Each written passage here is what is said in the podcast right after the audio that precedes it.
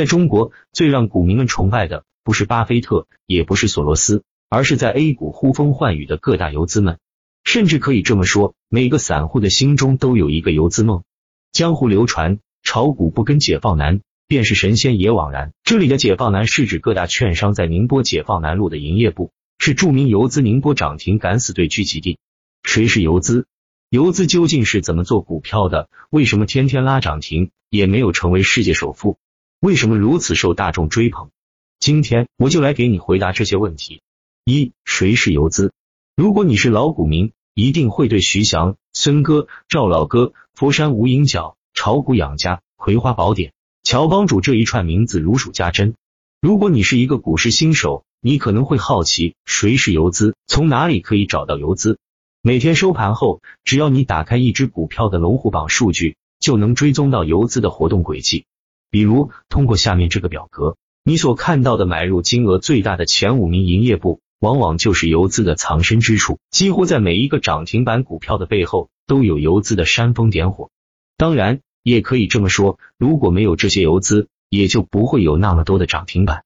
游资就像是市场的风向标，游资比较活跃的时候，往往市场表现比较好；游资比较冷清的时候，市场往往正处于下跌阶段。我为你统计了最近一年内最活跃的前十名证券席位，截至二零一八年一月十九日。这里面就有著名的深圳深南路、深圳益田路、深圳泰然九路、上海武定路、厦门下河路等等。这些游资曾经也是备受股市摧残的小散，只是经过岁月的淘洗，练就了一身好功夫，手握巨资，嗅觉灵敏，行动快捷，严格自律，还对大众心理了如指掌。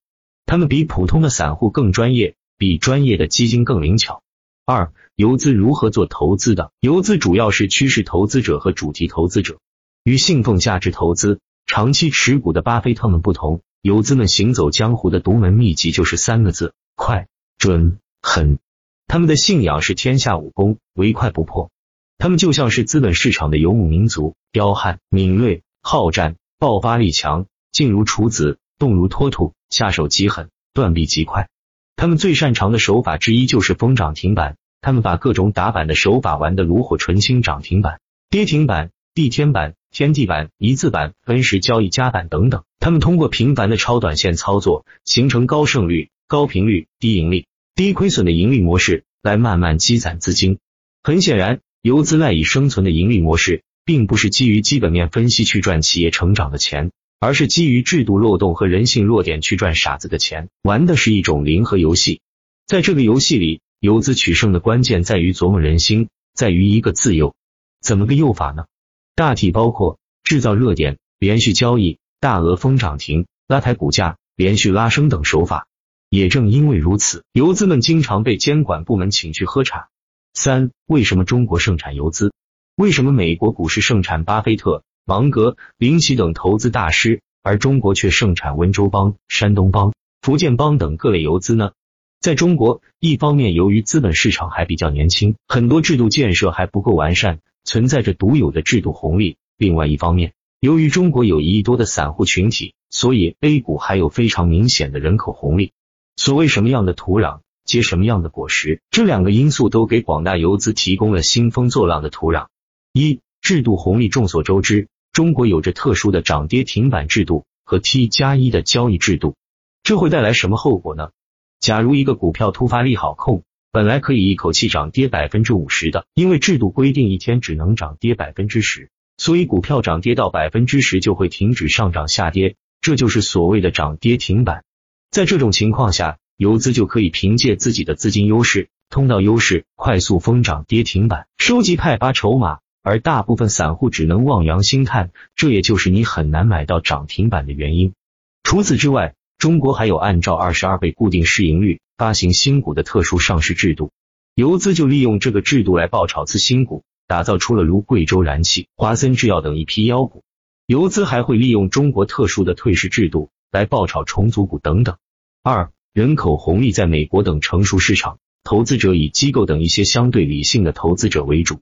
而中国的散户投资者众多，贡献了 A 股百分之八十以上的交易额，这就导致了中国股市的情绪化比较严重，市场波动比较大。另外，还有一个重要的表现是，A 股的羊群效应、跟风效应十分明显。正因如此，游资们就会利用这个特点，通过制造热点来吸引散户跟风，再到高位派发，从而完成韭菜收割。四、游资赚钱吗？在很多散户的心中，既然游资天天都在打板，那就一定是很赚钱的。实际上，江湖中也流传着很多他们一夜暴富的故事，比如八年一万倍的赵老哥，从六位数做到十位数的炒股养家瑞鹤仙等等。你可能想问，游资真的都很赚钱吗？由于大部分游资都没发过私募产品，所以没有公开数据可查。我们只能从近年来不断曝光的处罚事件中找一些蛛丝马迹，比如被罚款百亿的宁波涨停敢死队总舵主徐翔，过去五年平均年化收益率高达百分之二百，累计达三十二倍。当然，上面提到的徐翔是游资中的佼佼者，而且还涉嫌违法违规被判了刑。实际上，游资并非百发百中。下面是二零一六年游资打板成功率的统计数据。由此可见，并不是所有的游资都像徐翔那么神，打板成功率基本上在百分之六十以内。而且在这条食物链上，大鱼吃小鱼，大游资吃小游资的事情每天都在发生。是否能赚钱，最终还是要比拼专业水准。我在知乎上看过一个问题：为什么那些神一样的一线游资几乎天天拉涨停板？如此稳定复利，却没有成为世界首富，这其实很好理解。随着资金规模增加，资金腾挪难度加大，大船难掉头，同一时间交易多只股票的效率变低，资金利用效率也会随之变低。这就是为什么游资的资金规模大部分在二十亿左右，一旦突破百亿就开始转而做长期投资。小体量的高增长是可能的，而体量变大后往往会转为低增长，能像巴菲特一样。稳定保持在百分之二十已经很不错了。五游资好人吗？最后我问你一个问题：你觉得游资是好人还是坏人？从这几年证监会的处罚案件的披露情况来看，很多大游资算不上好人，因为他们往往会通过多个账户，利用自己的资金优势和操作技巧操纵股价。但为什么还是有很多人对把自己当韭菜割的游资们敬若神明，甚至也希望自己有一天也能成为游资呢？在我看来，一方面，只要有中国还有这样的土壤存在，就永远有制度套利和人口套利的机会，游资就不可能消失。另外一方面，从人性来看，很多人被骗之后，往往不是去指责骗子多么可恶，而是希望能学会骗子的骗术来骗其他人。所以在资本市场上，根本没有什么好人和坏人之分，有的只是弱肉强食，这只是丛林法则而已。今天我给你介绍了 A 股市场上。最神秘的一群人游资，他们手握巨资，嗅觉灵敏，行动快捷，严格自律，熟悉人性。他们利用中国特有的制度红利和人口红利进行反复套利。尽管这几年证监会对这些游资的监管和处罚力度较大，但是游资还是十分活跃。所以，只要这片土壤存在，游资就很难消亡。